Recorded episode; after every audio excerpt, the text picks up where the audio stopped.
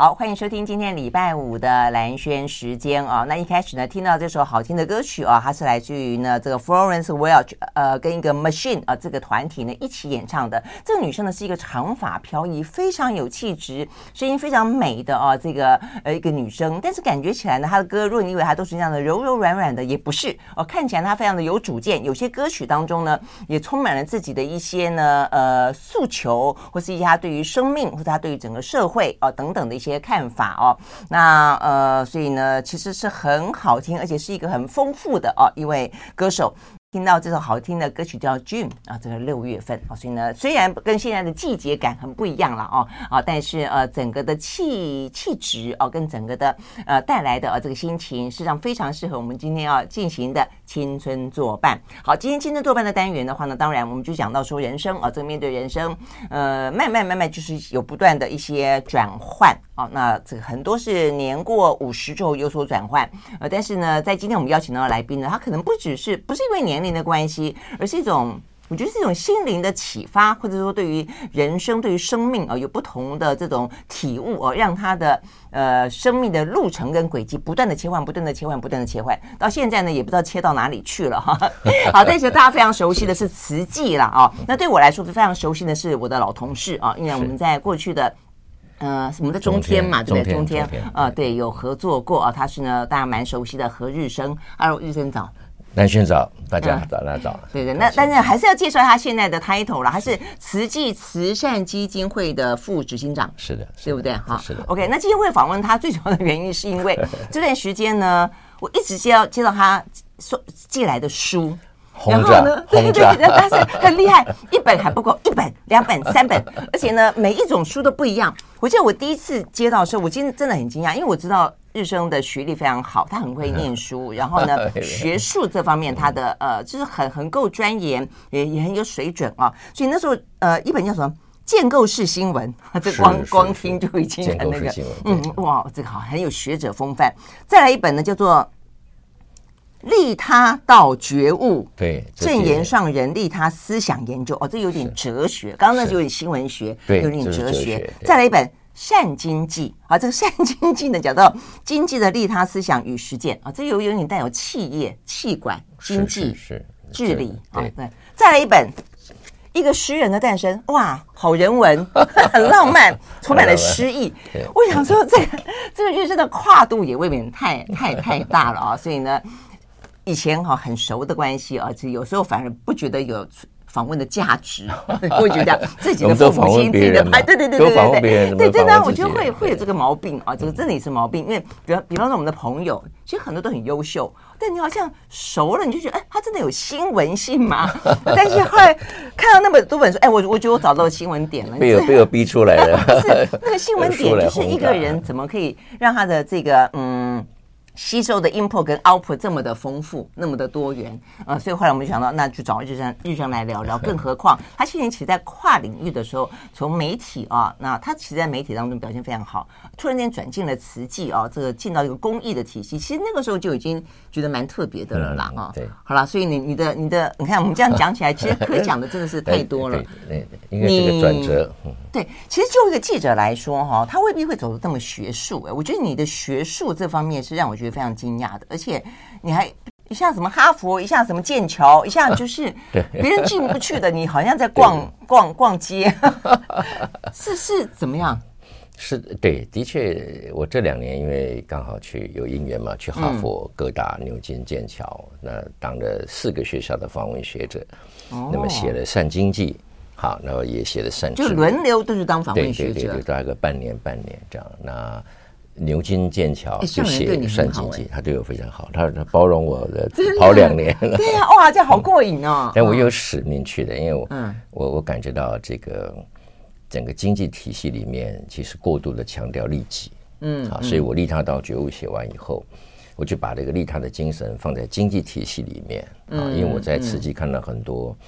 企业家他做慈善以后会改变，嗯，他从利己就慢慢会利他，嗯，好，比较是以前顾赚钱，现在哎会会顾到比较弱势的人，嗯，那以前对员工比较是那种 dominate 支配，嗯，所以他就会开始感恩他，嗯，所以我觉得人做慈善以后，他的心会改变，嗯，会从利己中心变成利他中心，嗯哼。所以我就想说，为什么赚了钱，环境坏了，贫富差距扩大了，再捐钱去弥补，何不源头就是善？是是，所以经济的善源头就是善，源头就利他。嗯，好，然后对于物质要珍惜物命，这很多是上人的思想跟佛法的思想。不过善经济是从历史以来哈，从很早从苏美文明、希腊文明。从犹太文明、基督文明、伊斯兰文明、儒家、佛教一路写，嗯，写到当代的，嗯，我认为经济的善是什么？嗯，所以我等于梳理了整个经济的这个历史，那么经济中的这些伦理、这些观点、这些哲学，每个强大经济体后面都有一个很强大的哲学观。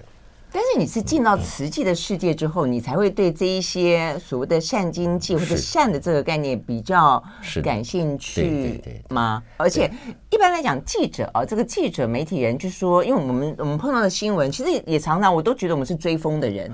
那个风就是你好像每次一捞哇，觉得满满的一布袋，但事实上你进去抓空空的，因为他每一天每一天每天就这样过去了。所以其实新闻人，我觉得他很擅长的东西是非常短时间当中的吸收消化跟反刍，但是他。他不见得会很长时间很深，所以我的意思说，你从一个记者，而且是一个那么优秀的记者，然后到一个做学术，然后呢，对访问学者会有兴趣，这是你本来就这样子吗？蓝轩这还是一个大主持人，一问就问到重点。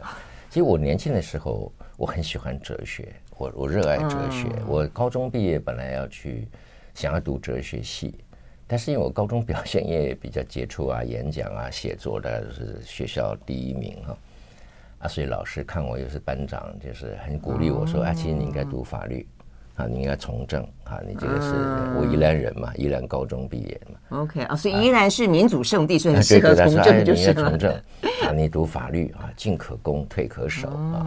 哎，我也是这个考法律，没考上，哎，考上广播电视，好，这现在台艺大已经叫国立艺专。那我也很幸运，大概一一年级老师觉得我的声音不错，就让我到台北台北广播电台、台北市政广播电台。是是是，是真的在带过中广呢。对对，我中广，我是这边的员工。全国联播，全国联播最早的那个呃，也就是我们差不多我们这个时间点，等于是最夯的一个时间点。我做过全国联播，那是三老三台跟中广，对对，那是很荣很荣幸。严大卫，严大哥带着我两年，后来把他这个节目交给我，对。那所以，我因为对哲学的兴趣，所以我觉得我走传播也是一个偶然。但因为走得很好，就走下去。可是我内心一直不忘记对哲学、对社会学的历练。是这样子。所以我觉得我我做节目有些时候像深度报道什么，会有一些好像感觉有一些力道，是因为我的那个哲学的哲学跟对的哲学、社会学、历史学的那个在支撑我。嗯。啊，所以我也是因为这样，因为我对人生一直有一种一种憧憬。所以我在中视的时候，对吧？嗯、我那时候才二十八岁嘛，很荣幸就进了中视当晨间新闻的开播的主持人。从中广过去，中广有点不高兴，怎么跳槽这么快？啊，不过去了。嗯，那就认识的上人，就是因为当当时，当时那个当时我的同同事，嗯，曾庆芳，他也是这个晨间新闻的气象这个主持。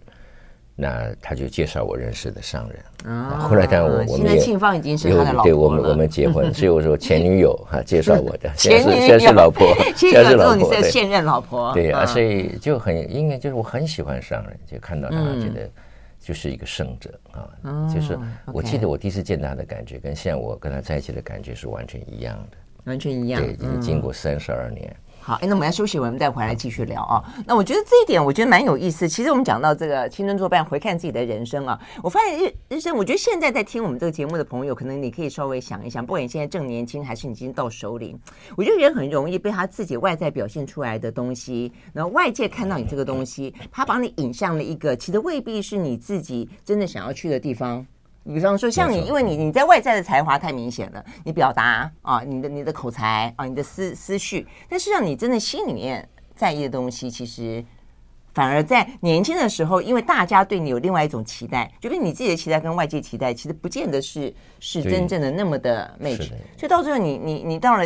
下半人生，你心里面的渴望是在的，你还是会不断的去追寻哦。所以我觉得有些时候，内在外在，自己跟他人啊，怎么个看自己这件事情，其实还蛮重要的。嗯，OK，我们休息再回来。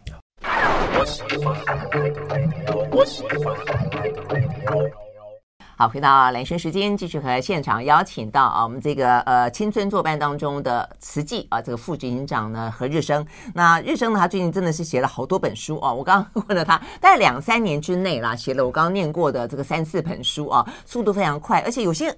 很厚哎，呃，像个论文一样啊，所以呢，别人的论文可能有点用抄的，他的论文是扎扎实实的做出来的研究啊。但是其实真的很打动我的一个是这一本啦，这个一个诗人的诞生啊，实际上是你的最后就这段时间来的最后一本。听说他又有新的一本了，幸好幸好我先访问了，否则我接下来要再读一本。读一本，我开玩笑的。呃，这个一个诗人的诞生看了以后，这比较像是日升啊。过去呢，从事记者行业，他在做深度报道，所以其实讲到我们虽然讲记者是一件事情啊，但是深度报道里面就已经比较符合你的本性了啦。深度报道、调查报道、新闻杂志哦，所以它包括呢，在中视、在华视的时候做很多这样子嘛。在中视，在中天，在中天也是一样。对，那这个里面就是揭露了一些里面这个方面就是相关的一些故事啊。其实看了这个之后，我就比较能够去。理解跟想象，其实你接下来的必然道路，是就可能会接近哲学，接近宗教。所以这本这本里面，你既然会那么时隔二三十年重新写，应该是这些故事在你的心里面回荡不已，就是了，是，是不是？对，这个是在基本上是在台视主持大社会节目，嗯，那那个时候制作人主持人，那访问了很多这种不同的小人物，嗯，那当中有很多是很感人的，就是说我们跟我跟他的这种。互动啊，哈，那种很深刻，也不只是一个一个记者的角色，嗯，而是我很理解他的生命，他也觉得我理解他。那当时也写了一些，那后来事隔快二十年嘛，二十年，我想重新整理，嗯，那么重新梳理。你那时候写有发表吗？没有，没有吗？哦，就自己写。哎，本来有个出版社要我，我要我出版，后来我没有写，就写个几篇就停了。那事隔二十多年，我觉得那个东西还是很靠近我，就是。就对他者的生命的叙事，嗯，就是感同他人的生命。对，那每个小人物他有都有他的背后的一些艰辛，有他的任性，嗯，有他的盼望，有他的失落。那这一切在表现一个什么样的生命状态？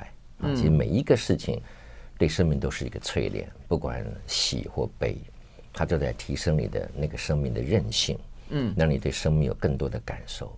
那所以我就把这个十十五个故事。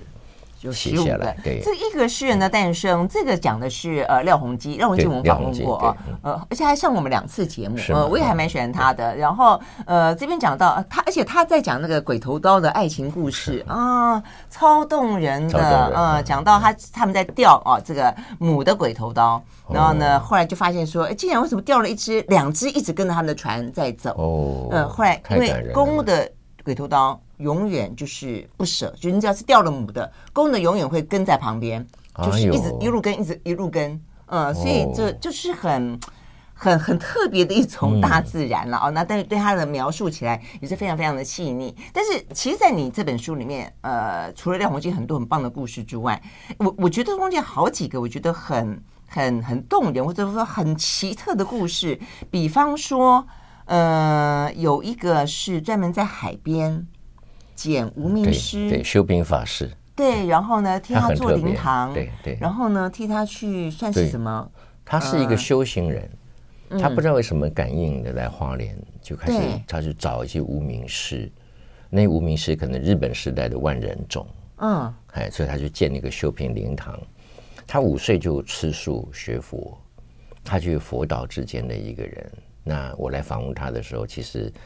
呃，他已经灵堂都建好了。嗯，他一开始不愿意接受我访问嘛，后来我们聊了，他就愿意，就开始讲。哎，很特别的一个人。那他也是没有为什么，就是无私，就是住，对，就是有些人好像住进，所以我里面写说，好像他好像以前就在那里跟跟他们在一起，然后他今生回来，就是要把他同袍重新安顿。嗯嗯，哎、欸，那你去采访的时候，你不会觉得？不会，我都不会害怕。一开始 不会，就是那么年轻的时候去采访也不会害怕，因为你都是我跟着跟那灵堂阴森森的，阴森森。我对我第一天去的时候阴森森的，但是我我不会害怕，哎，不知道为什么。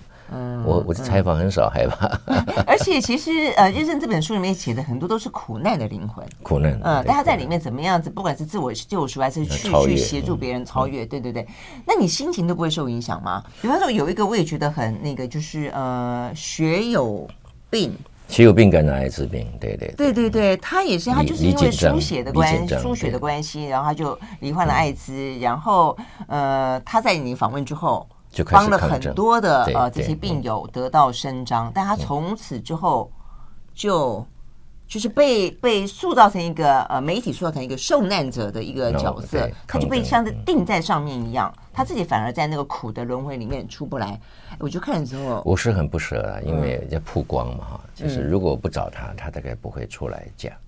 嗯，给他讲完以后，我也办了记者会，我也协助他们，但是呢，补偿也下来，他不满意，那因为旁边有开始有一些政治运动的人就拉他去。嗯，作为打击执政哈，就是跟政府对抗，那他就会就活在那一种本来是一个很开心很快乐的人，他就活在那种对抗。你对抗恶的时候，自己心里也会恶。嗯，好，就要以善对善，不能以以恶对恶。你以善对恶，后来你也会变恶。就是圣经有一句话说：当你的恶人得势，你不要学习他，唯恐你跟他一样，就你不要嫉妒他。嗯你也不要学习他，唯恐你变得跟他一样。因为对抗恶久了，你也会变恶。对，就是你用他的手法来回敬你觉得对你不好的人，你到最后自己就变得。这个全世界的道理都是这样，所以我觉得他后来变得很苦。那我劝他，他在不听，啊不听。但我们做记者也不可能一直干预你的人生嘛，哈。对对对。所以我就看到在中间的时候，我们在中间的时候，看到他拿个椅子坐在那个一个药厂的门口，这个脸的艾滋都已经起来，就是他最后生命最后。还是很很悲伤的，很愤怒的哈。嗯，离开，我是觉得有点不舍了，因为我我的本意是帮助他们，帮助他们，帮助那一群人，所以那群人很多是得到了补偿，反而相对来说是比较平和，但他自己反而那个。我看看你这个书里面讲了一句话，我觉得那句话很好，就是说你要得先站在岸上。才可以帮助溺水的人，是对不对啊？所以说你自己在水里面，你基本上很难帮，很难帮他们。对啊，所以呢，怎么样子让自己在生命之海当中先聪聪明的、有智慧的求上岸？我觉得这件 事情是是很大的功课。我们休息，回到现场。I like 103, I like radio。好，回到蓝轩时间。呃，在今天青春作伴呢，我们邀请到的是慈济呃这个慈善基金会。的副警长呢何日生啊，那他呃最近哎，你这个新新得到的这个第五届的温暖人间奖是这本书吗？不是，是善经济啊，善经济、嗯，对对那是你不是已经得过奖了吗？他说这个给我好多奖，我得了四个奖，对，哦、然后大陆有一个奖，然后美国有一个奖。嗯、对啊，我就说何日生不太很会读书，太会得奖。呃，我我说他你的报道，你的调查报道得过。艾美奖对不对？对，那时候入选，其实真的很不简单啊！入选奖，对对对。是哪一个报道？这整体的，他整体的，哦，是你送去的作品。对他，他是用他呢是，他是那个观察你整个，当时观察你整个这样的，就一路走来的这些呃影视的表现，就是对。那后来也也得到有线电视的金钟奖。嗯，金钟奖不用讲了，这可是还蛮长的 金钟奖，这个至少我这个我知道，这其他那么多，呃，那么多真的是 OK 好。那所以我们刚刚回过头来，就是说，嗯，虽然在这个呃媒体圈里面表现的这么好，但是我刚刚就讲说，其实每一个人。就是会终究走上一个寻找自我，或者说你会要听到你心里面的声音了啊。那这个心里面的声音，坦白讲，在这本《一个诗人的诞生》里面，你会发现，其实，在做每一个深度报道，跟每一个你的取材，就哪一个人打电话来打动你，你决定要去访问他。我觉得这个部分都会反映出你心里面的那个声音啊，所以呢，看了这个部分，你大概就会知道说，其实人的路终究哦，你还是要面对自己哦。那这个日升就走上了这一条呃，我们认为是比较嗯，另外一条啊就在媒体之外的第二第二条路。那像这个里面就好多故事，我觉得都都很精彩。虽然你现在选择跟佛教结缘，对不对哈？但是你有一度其实人家叫你是信基督教的，我看你里面讲说严大卫。他是一个教徒嘛，他就说：“哎，我觉得你是一个很好的这个呃耶和华。”对对对对对，他送我圣经，他说：“你没有信仰，你读圣经。”他觉得日神很棒，什么都棒，只缺一个，就是没有信仰。就没想到你找到了信仰，但不是耶和华。好，但是这本书里面有一个，你帮了呃，这个算是基督教的朋友。是这个，其实我看了以后哦，很跟现在的新闻有连结啦。因为就是这这段时间不就是我们的年轻人要延长兵役吗？哦，那你很难先去想象说，在过去有征兵制的时候，那么等于是恢复征兵制嘛？啊，在过去有征兵制的时候。哎，有一群人是不能当兵的，对，他拒绝当兵嗯嗯哦，所以这篇文章叫做《我选择坐牢》。所以十七八岁的男孩子，因为他的信仰，所以他宁愿去坐牢，也不要去当兵。是，哎，这怎么回事啊？我就是不用叫我拒绝当兵，是用我选择坐牢，因为他是一群叫耶和华见证人。嗯嗯，他们的信仰里就是圣经教导你，这这国不拿刀去攻击那国，就耶稣是绝对不要暴力。啊，当保罗他的他的门徒被关的时候，人家救他，他说：“你们不能用暴力，嗯，你们不能来抢劫狱，因为这是这是不是违反耶稣的教义。”所以这群人不当兵，他连军服都不穿，开军车也不可以。有这么严格？有这么严格？就是说，他教会没有叫你这样做，是你自己选择服从这样子这个教义，服从这个圣经的教导。所以耶和华见证人在我访问的时候，总共随的人数被关了八百年。那为什么、嗯、最可怜是一位？我觉得有一个，我我那个人那个人实在是太……你讲他的故事，那个人实在是太惨了。他一天到晚在坐牢，才出来又进去，是才出来又进去。吴先生，我访问他呢，已经要准准备第四次被关。嗯，他结完婚就就就被关了，因为他这个不不服兵役判军法，判军法，因为这个良心犯很轻啊，判个几年，嗯、这叫良心犯，判个判个四五年，嗯、关一半又很乖，就出来了。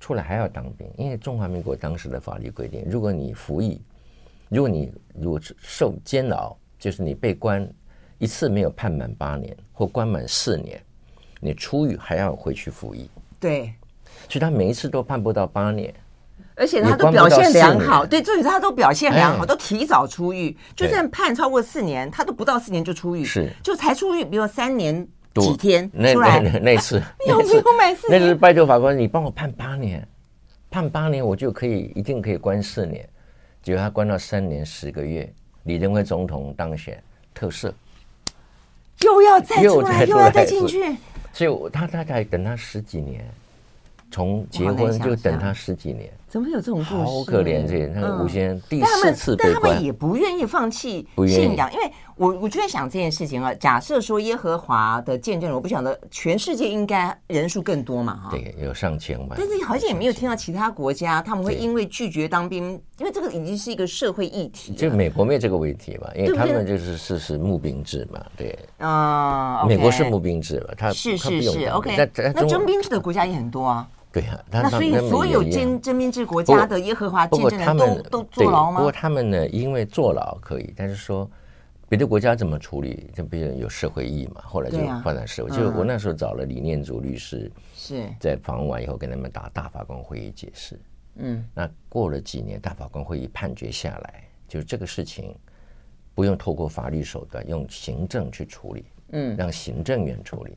就社会议很快就通过，这也就是这个就是报道本身的力量或是成就感所在了。这个对叶先生来说，他改变了，就是因为这个议题确实太太揪人心了，太你关他一次可以，你关他四次，就是啊，而且一一罪数法，这个那个人后来到最后四十几岁了。才回到对对对，那你后来报道有两个年轻人是他的孩子吗？啊，也不是，另外一个邱先生，那是年轻人也去坐牢。那企业家很帅，老婆老是是老婆很美，家里很好，很有教养。哥哥入狱了，很帅，弟弟也很帅，像型男，弹钢琴，十八岁快到了。我说那你明年就到了，你会不会跟哥哥一样？他说我在考虑，我应该会选择跟我哥哥一样。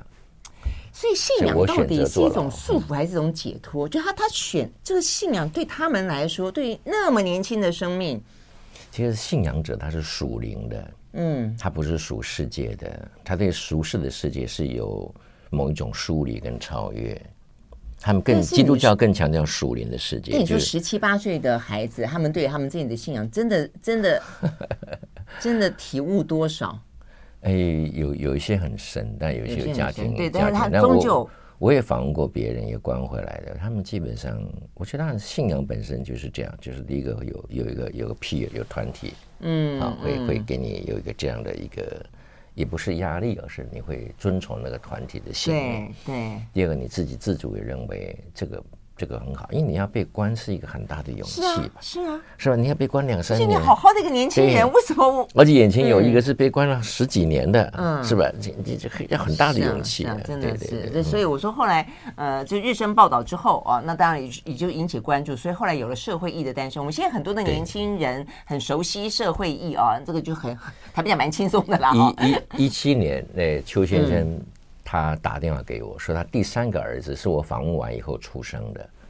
啊，他说他二满二十岁，所以给我打电话说：“何何主播，谢谢你，我儿子二十岁了，不用再坐牢了。”对，嗯，是很有很有成就感吧？对对，这个就是嗯嗯很很好的，很有意思。对，那后来以前纽约回来的那个总部的美国的一些耶和华见证人的领袖都会来到台视看我，嗯，这样子跟我聊聊这样。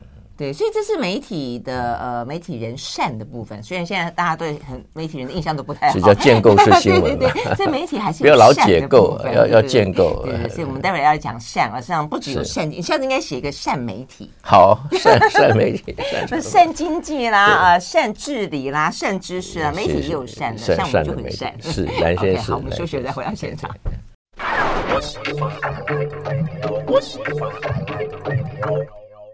好，回到蓝轩时间，继续和现场邀请到的何日升啊来聊天。我们聊的就是呃，从一个媒体人吧，哦，到一个大家蛮熟悉的新闻主播，或者一个新闻杂志形态的节目的主持人，而且得奖无数啊。那怎么样转到现在呢？做公益啊，进到慈济的世界，然后呢，我觉得你也非常的如鱼得水。我觉得你也很开心啊，所以我觉得这是一个完全不同的。所以其实我就说，透过你的书，感觉得出来你的转换其实有点顺理成章。顺理成章。呃，只是你年轻的时候你不晓得你路在那里，嗯，但是你回过头去看啊，事实上就就是铺在那里，你不知道。这其实有点难哈。所以年轻的时候怎么样会知道，冥冥之中就有一条路在那里？是是，好，真的不知道。像你的书里面讲到这些事情，你就会发现，其实你对这些这些。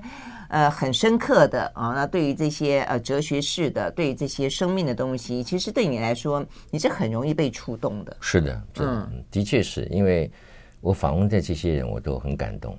嗯，其实我觉得跟他们能够这样生命中能够那么深刻的谈，对我也是一个很好的福气，是啊，对他们也是。嗯，我我常觉得，我之所以这节目做的可以，是因为我让受访者跟我访谈以后，他好像更了解自己。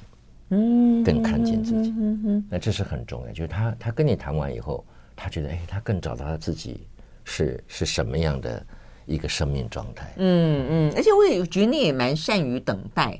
我看有些人一开始不受访，你也就是啊，请摄影记者大哥旁边先坐着，你就跟他慢慢聊，慢慢聊，慢慢磨，慢慢磨，磨到他觉得信任你，要信任，对不对？因为他把一生的故事跟你和盘托出。这个不是，是一个不是一个简单的事。在这个里面，你就就会讲到说，其实很多善的东西是是就是触动你嘛。你接下来做这些跟比较公益啦、慈善有关的，都是因为这样的关系。所以不只是媒体啦，我觉得媒体在这方面，呃，其实也应该中间有一些心思啊。那企业也是，所以你在写善经济的时候是这样的考考量。是的，因为我在慈济那时候已经经过十七年了，我在慈济当发言人，做文史的主管。那我接触了很多人，因为上能给我很多机会，我代表他去演讲啊，去领奖，然后跟跟企业家在一起，我就发觉企业家，我刚刚讲的就是他做慈善以后会开始改变。那我就觉得说，为什么不源头经济就是善？嗯，而且我觉得整个佛教的发展来说，过去强强调就自我的心性的修行，对世间是比较不关注的。那么慈济刚好相反，他对世间大量的关注。慈善、医疗、教育、人文、环保，所以我认为佛教如果要能对世界有影响，它的这种慈悲等观，就是很平等的慈悲心，是佛教的很重要的意涵。为什么不能够去影响更多的社会？嗯，所以我就在北大读完哲学博士以后，隔两年我就跟上人申请，就是我要去剑桥、牛津跟这个哈佛去做两年的访问学者，他勉强同意。嗯 嗯，谈了几三勉强同意，那但是他很好，就是让我很安心的去啊。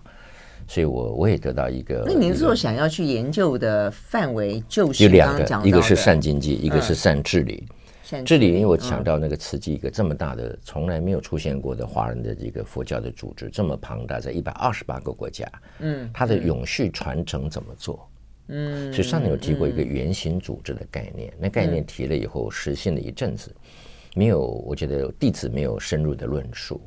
所以我就在哈佛就甘乃迪学院很很荣幸，呃，他接受了我，呃，做访问学，我就把这个实际的这个原型组织怎么个建构，我也是从历史以来，从希腊民主、罗马共和啊一路 review 近当代的政治的思想，包括马这个孟德斯鸠啊，包括中国的这个还有佛教的治理思想，嗯，那么最后归结到这个原型组织。就跟善经济学的脉络一样，圆形的概念是循环的，循环的，就是它不是个金字塔的，嗯嗯，圆形的点每个点的中心点，嗯，所以这是未来很重要的一个人类的组织。就我最近在青岛日报写了三篇圆形组织，嗯，应该中国时报也会登，就是在圆形的上面每个点都可以是中心点，嗯，所以这是一个多元中心的一个世界，未来的知识经济不再是过去传统的生产线支配。跟 control 生产线每一道都要很精准，所以支配跟控制是中心。可知识经济时代，每个都是高知识的一群人在从事生化、从事 AI、从事数位这个网络科技，所以每个要协同，你要给他赋能，而不是控制他；你要 empower 他，而不是 control 他。所以未来的这个社会应该越来越像。一个圆形组织，每个人都是中心。它有，没有哪一种产业或领域比较适合这种这种治理的方式？有，现在有些可能就不见得适合。现在这个呃，哈佛大学提的 Agile 啊，就是敏捷、嗯、，ING 就是那个最大的银行保险公司，他们就在做这件事。嗯哼。还有一个叫 Holacracy，就是叫共创制。哈，嗯、共创制在全世界有四百多家公司，嗯、那么在学习，就是说怎么样让每个每一个小单位都能够独立自主。那又能够互相协同，嗯，那小单位里每一个人的功能都各自独立，又能够协同，嗯，所以在独立自主的创造跟协同之间要合作，嗯，这两个要同时要在一起。因为大组织从决策到底下很多层，嗯，是啊，所以你很难反映现实，对吧？那创意都来自上面，那底下的人就是 follow，这个想法要改变，嗯，因为所有以后 AI 出现，所有的重复性的工作。都是机器可以做的。嗯，人如果没有创造力，嗯，做重复性的工作，机器做的比你太好。是啊，是啊，是吧？我就看说他又不用睡觉，对，不用吃饭，是你讲的对，对他，他他甚至比你精准。对啊，他的他的做事的重复性比你精准，比你快，连开刀都可以有达文西手臂。嗯，是不是？你做什么创意？创意你不能捆绑它。嗯，所以如果每一个人都是个中心，那每一个人都能够完成自我的那部分的工作，那么再做协同。那整个整个组织是一个圆形的组织，这很像慈济的志工。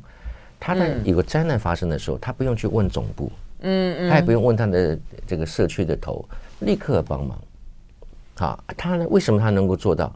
他平常就是受培训啊，就是参加很多的慈善工作，他知道这个方法是什么，嗯，原则是什么，然后他能够主动去做，嗯，所以这个概念也是来自于慈济志工的体系。慈济志工也不领不领你薪水。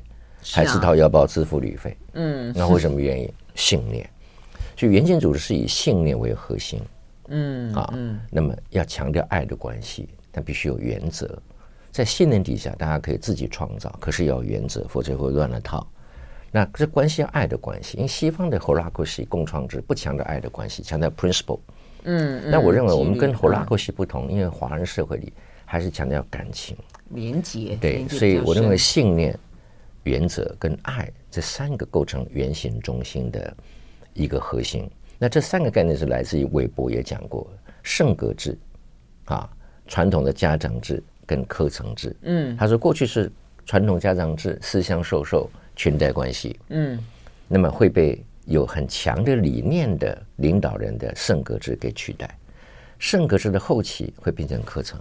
嗯，所以伟大的领袖后面都变成官僚。嗯嗯，那我就说，他这这三个是取代关系，先有家长制，再有圣格制，再变课程制。我认为三个都在刺激发生。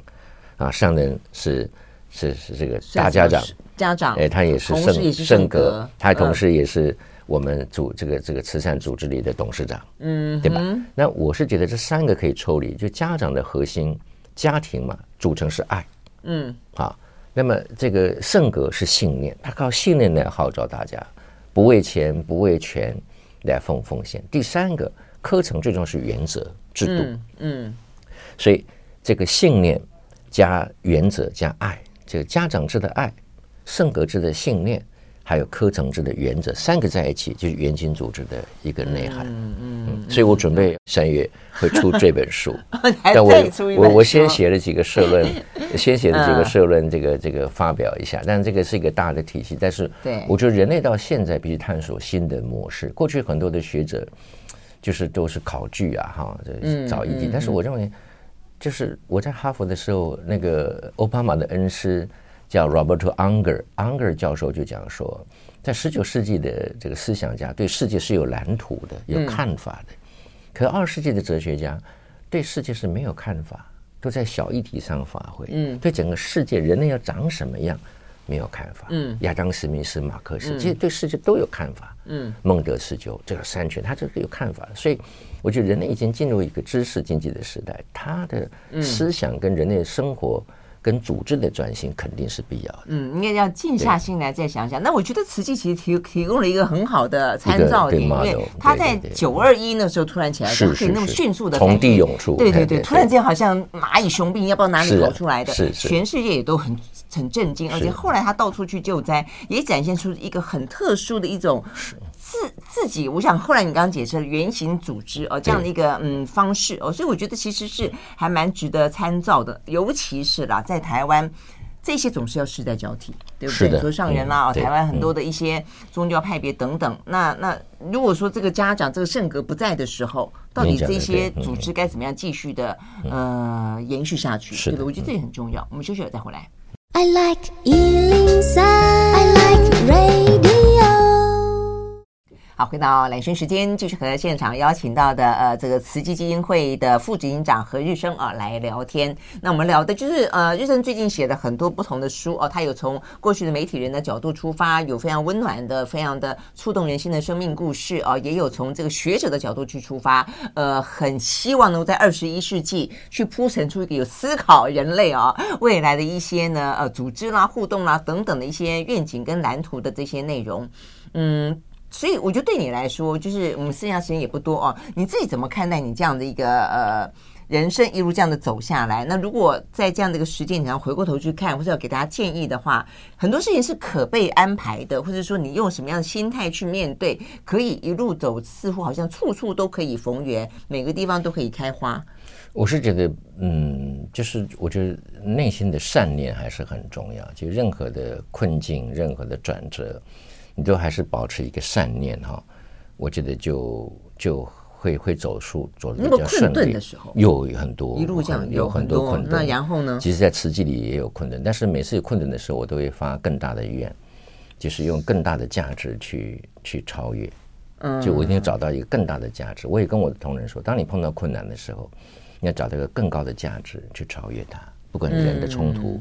不管是的冲突，对，有人在的地方就是会有冲突，更何况一群人。他说我是志工啊，我又不拿你的薪水。所以，我有困顿的时候，但是我都是找到一个更高的价值。比如说，我就开始论述，啊，把善把善跟爱拉到一个世界的高度来论述。嗯，所以我也成立了一个叫印证佛学讲座，上人是证言，他的师傅叫印顺。嗯哼，这个印证佛学讲座专注当代佛教，因为当代佛教在台湾表现的很好。嗯，所以也获得了包括哈佛、普林斯顿、牛津、剑桥，嗯，还有这个北大，还有英属哥伦比亚大学，跟法国的东方语文学院，这七个都是全世界最著名的大学合作，那么一起来共共同创立这个当代佛学的一个讲座。嗯，所以你是说发更大的愿，然后做更多的事情，然后来转移心里面的对，你就就焦虑感，你你对你你你自然会转。这个就我觉得人的焦虑永远存在的，就是说。